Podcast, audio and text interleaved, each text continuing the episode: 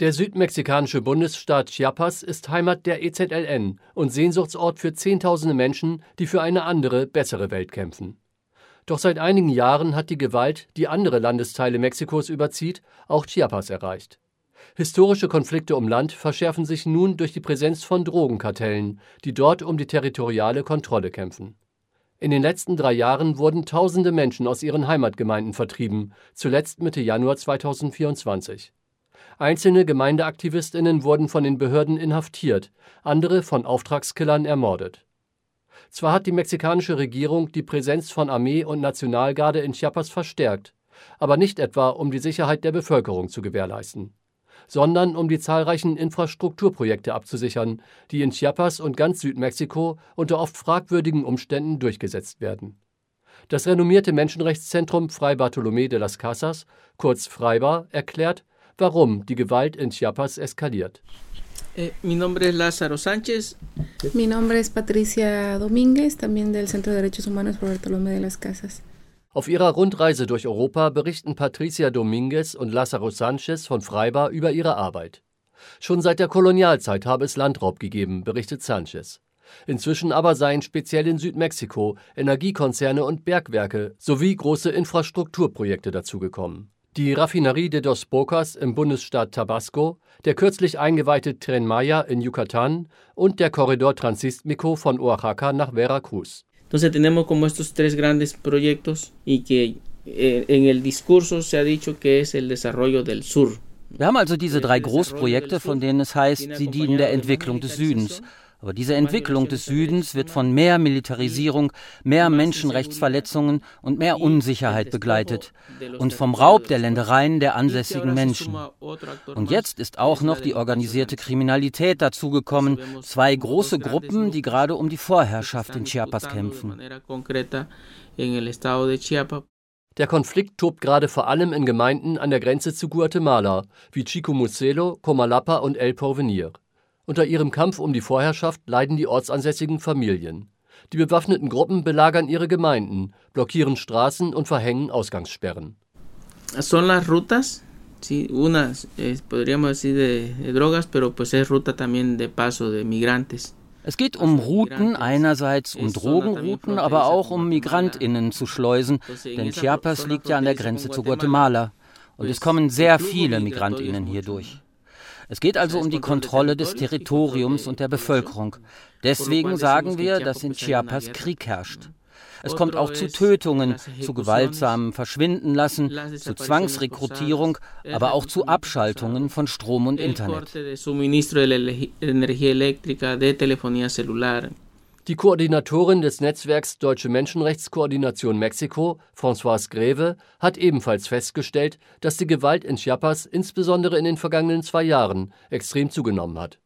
Historische Konflikte um Land verschärfen sich nun durch die Präsenz von Drogenkartellen, obwohl dort zusätzliches Militär und Einheiten der Nationalgarde stationiert worden sind. Greve sagt, was wir beobachten und was uns äh, mexikanische Menschenrechtsorganisationen berichten, ist, dass in Chiapas auf der einen Seite eine sehr starke Präsenz von äh, Streitkräften und der Nationalgarde vorherrscht und auf der anderen Seite aber der Schutz der Zivilbevölkerung de facto nicht stattfindet. Daraus könnte man schlussfolgern, dass auf der einen Seite diese Militärpräsenz und äh, die Anwesenheit von äh, Nationalgarde in erster Linie nicht daran ausgerichtet ist, hier äh, die zivile Bevölkerung zu schützen, sondern eher im nationalen Interesse äh, eine Art Kontrolle auszuüben, nicht zuletzt auch mit Blick auf große Infrastrukturprojekte, wir sehen auch, dass die Nationalgarde Berichten zufolge sehr stark bei der Migrationskontrolle eingesetzt wird, denn Chiapas ist auch ein Grenzstaat und hier wiederum weniger um die äh, migrierenden Gruppen äh, zu schützen, sondern Kontrolle auszuüben. Eigentlich ist es Aufgabe des Staates, die Bevölkerung zu schützen. Doch sowohl die mexikanische Regierung als auch die Regierung von Chiapas leugnen die Gewalt und sind so durch Schweigen und Nichthandeln dafür mitverantwortlich. Besonders betroffen ist das Grenzgebiet zwischen Chiapas und Guatemala. Patricia Dominguez von Freibar hat vor Ort recherchiert. Wir konnten die Vertreibungen von 400 Familien dokumentieren. Das sind etwa 2000 Menschen.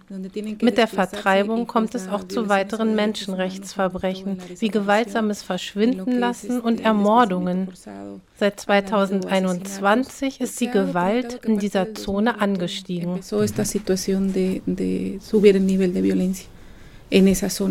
Ein Hauptort des Konflikts ist die Gemeinde Chicomucelo.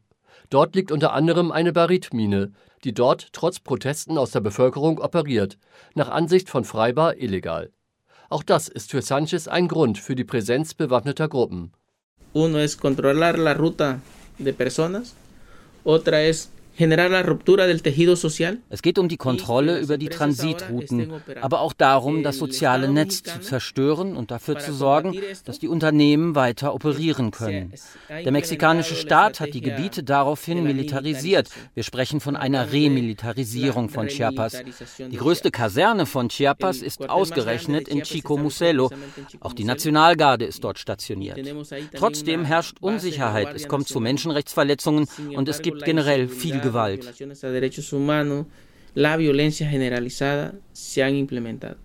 Am 12. Januar 2024 wurde das Mitglied des Nationalen Indigenen Rates, Carmen López Lugo, in Tila im Norden von Chiapas erschossen. Täter sollen eine Gruppe bewaffneter Nachbarinnen sein, denen von Seiten der Gemeinde auch weitere Morde angelastet werden. Zudem kam es Mitte Januar in den Gemeinden Chicomucelo, Socoltenango und La Concordia zu Kämpfen zwischen den Drogenkartellen Jalisco Nueva Generación und dem Sinaloa-Kartell. Kurze Zeit später tauchten Einheiten der Nationalgarde und der Armee auf und beschuldigten die BewohnerInnen, einem der Kartelle anzugehören. ¿Por qué grabas, cobarde? Voy a entrar, eh? Voy a entrar al pueblo y a los otros. Lo que queremos es que no se genere violencia. Daraufhin flüchteten auch hier Tausende aus ihren Häusern. Doch bei dem Konflikt in Chiapas geht es nur vordergründig um einen Kampf zwischen zwei Banden. Für Sanchez ist der Staat verantwortlich.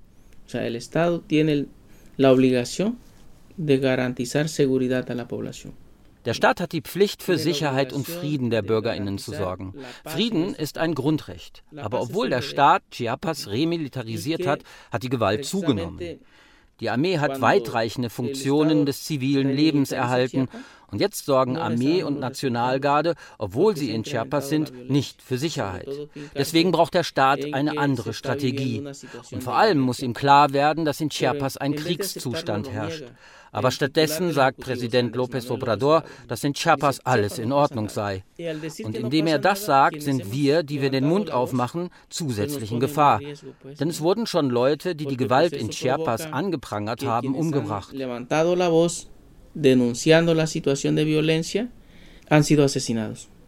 Einer der Ermordeten ist Simon Pedro, führendes Mitglied der Abejas der Acteal. Er wurde am 5. Juli 2021 durch einen Kopfschuss getötet. Andere Aktivisten wurden unter fadenscheinigen Gründen inhaftiert. Die Situation in Chiapas ist für Menschenrechtsaktivistinnen sehr gefährlich geworden. Mit ihrer Reise nach Europa wollen die Mitglieder von Freibar auf die Notlage aufmerksam machen. Deshalb haben sie eine Botschaft für die deutsche und europäische Zivilgesellschaft. Die Problematik in Chiapas muss sichtbar gemacht werden. Das heißt, wenn es in Chiapas eine Kampagne oder eine Eilaktion gibt, sollte die Zivilgesellschaft in Europa diese sichtbar machen und Druck auf ihre Regierungen ausüben. Auch die europäischen Unternehmen, die in Mexiko investieren, können bei Menschenrechtsverletzungen Druck auf Mexiko ausüben. Und schließlich muss es Ermittlungen geben. Wer sind die bewaffneten Gruppen? Wer ist dafür verantwortlich? Die Familien müssen entschädigt werden und es muss garantiert werden, dass so etwas nicht wieder passiert.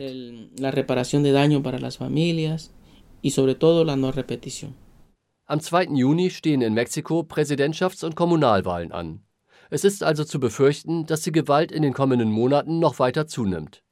François Greve von der Deutschen Menschenrechtskoordination Mexiko hat ein paar Ideen, was man von Deutschland aus gegen die Gewalt in Mexiko tun könnte.